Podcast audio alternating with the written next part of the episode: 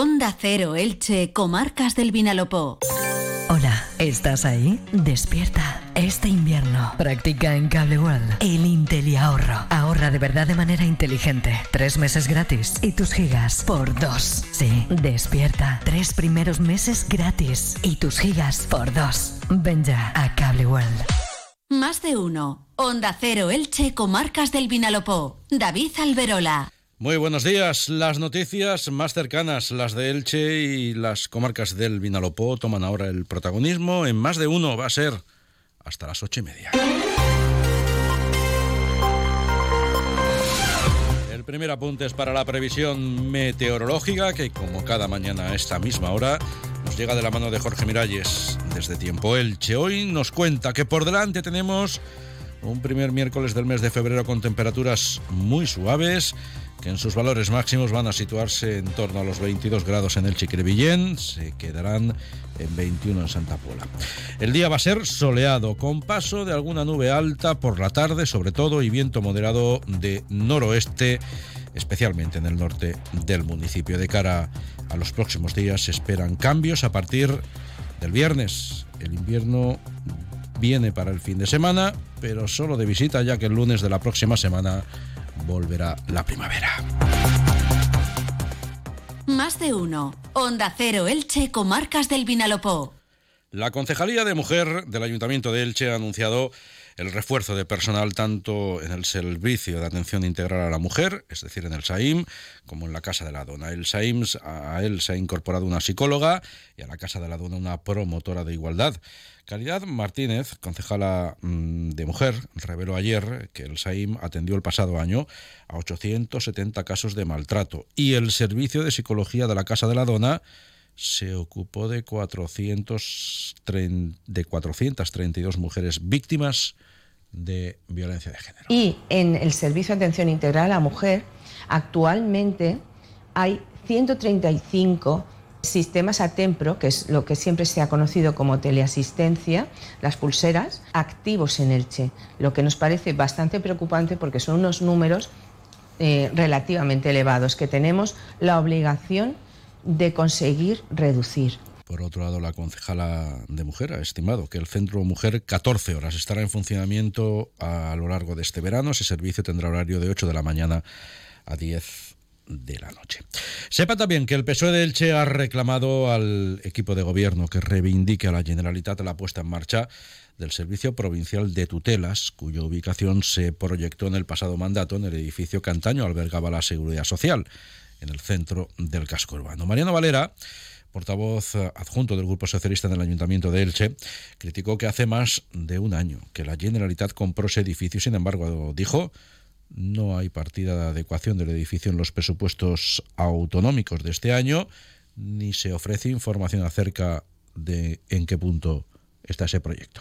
Hemos mirado en los presupuestos, nada aparece, hemos preguntado a nivel técnico y nadie sabe contestarnos qué ocurre con este edificio cerrado ya más de un año que lo adquirió el IBAS. Por lo tanto, lo que queremos denunciar y lo que queremos solicitarle en primer lugar al señor Pablo Ruz, alcalde de Elche, que no se pliegue ante su jefe en el Consejo, Carlos Mazón, y que luche por la ciudad y trabaje por la ciudad. Por su parte, el Grupo Municipal de Compromís Perel se ha instado al equipo de gobierno a poner en marcha el huerto urbano de Trabalón Alto, que es una actuación iniciada el pasado mes de abril según ha detallado Esther Díez, portavoz de la coalición, que ha añadido que esas obras tendrían que haber finalizado en el mes de agosto, dotando la zona con 209 parcelas cultivables. Díez ha insistido que al retraso de las obras se suma el hecho de que aún no están firmados los convenios entre el ayuntamiento y las asociaciones de vecinos de San Antonio y del barrio del campo del fútbol, que son las entidades que van a gestionar ese huerto urbano. Lo que pedimos al gobierno municipal es que agilice todos los trámites y que estas entidades puedan estar ya lo antes posible cultivando en estas 209 parcelas del que va a ser el mayor huerto urbano de la ciudad. Página de sucesos. La policía local de Elche ha detenido a una mujer de 31 años que accedió a la vivienda de su expareja sentimental para agredirla, amenazarla e incluso intentar quemar la casa. Los hechos se produjeron a principios del pasado mes de enero en, la, en una urbanización de la pedanía del Altet. Por otro lado, la Policía Nacional desplegó ayer un operativo simultáneo en distintas localidades eh, en el marco de una investigación, eh, al parecer, en torno al tráfico de sustancias estupefacientes. Uno de los lugares en los que se actuó fue en la zona norte del municipio de Crevillén. En el dispositivo participaron un helicóptero y la unidad canina del Cuerpo Nacional de la Policía, al tiempo que en eh, Crevillén se contó con la colaboración de su policía local. ¿Se acaba tu contrato de mantenimiento del ascensor y quieres buscar un servicio mejor? Llama a Ascensores Serki. Te daremos una solución a la medida de tus necesidades. En Ascensores Serki ponemos a tu disposición un equipo de profesionales rápido y eficaz. Llama ya al teléfono 965 42 23 76 o visita serki.es.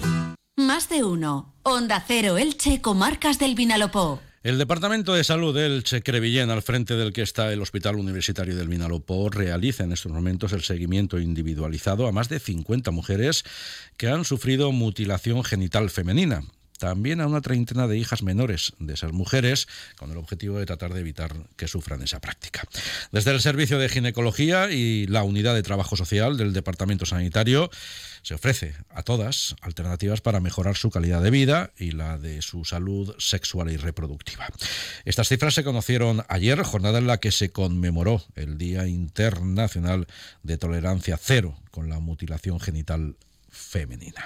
Sepan también que el Ayuntamiento de Elche va a reabrir el acceso a la torre de Resenblanc desde el flanco sur de la calle Curtidores que linda con el Instituto La Torreta. Además, en las próximas semanas se va a sacar a concurso público los trabajos de rehabilitación de la parte superior de la barbacana de esa edificación, que ha sufrido desprendimientos, también los trabajos para el sellado de la heráldica y otros para recuperar la carpintería y mampostería de lo que fue una torre vigía. En Elda, el ayuntamiento ha confirmado que los usuarios del transporte público en autobús se van a beneficiar durante este año de una bonificación del 50% en el precio del abono del bus al repetir el consistorio su adhesión a la línea de ayudas de apoyo al transporte público urbano e interurbano a los usuarios que hayan adquirido los bonos del autobús urbano entre el 1 de enero y el 1 de febrero. Se les va a compensar aplicando una reducción del 50% en esos bonos y el importe resultante se canjeará por trayectos multiviaje.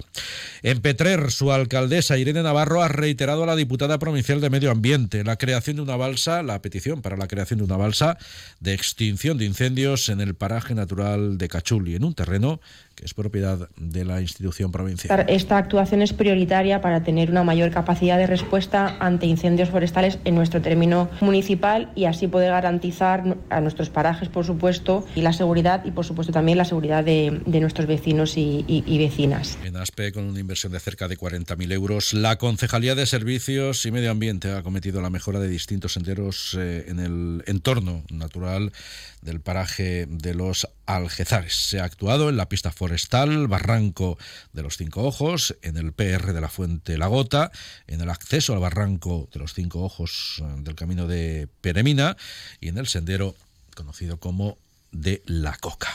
Y en Villena, la Concejalía de Bienestar Social y Cáritas han programado para el próximo 23 de febrero en la Casa de Cultura de la localidad una representación teatral solidaria. Se titula Ahora todo es noche. Onda Cero Elche, Comarcas del Vinalopó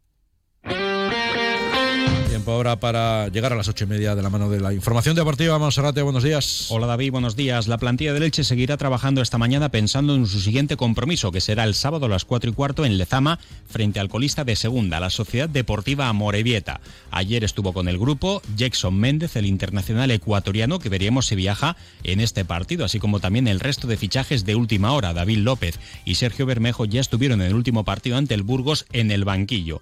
En el entrenamiento de ayer, las ausencias fueron lesionados Óscar Plano y Arnau Puchmal, además de Tete Morente, que sigue estando entre algodones. Y en el Club Deportivo Eldense también partido el sábado en un duelo directo por la permanencia ante la Sociedad Deportiva Huesca. Para ese encuentro causarán baja por sanción Florin Andone y Darío Dumic, así como también Juns que está lesionado. La buena noticia pasa por el regreso de su máximo goleador, Mario Soberón. Comercial Persianera. Puertas, tableros, parquets, cocinas y bricolaje Onda Cero Elche, Comarcas del Vinalopó, 102.0 FM. Son las 8.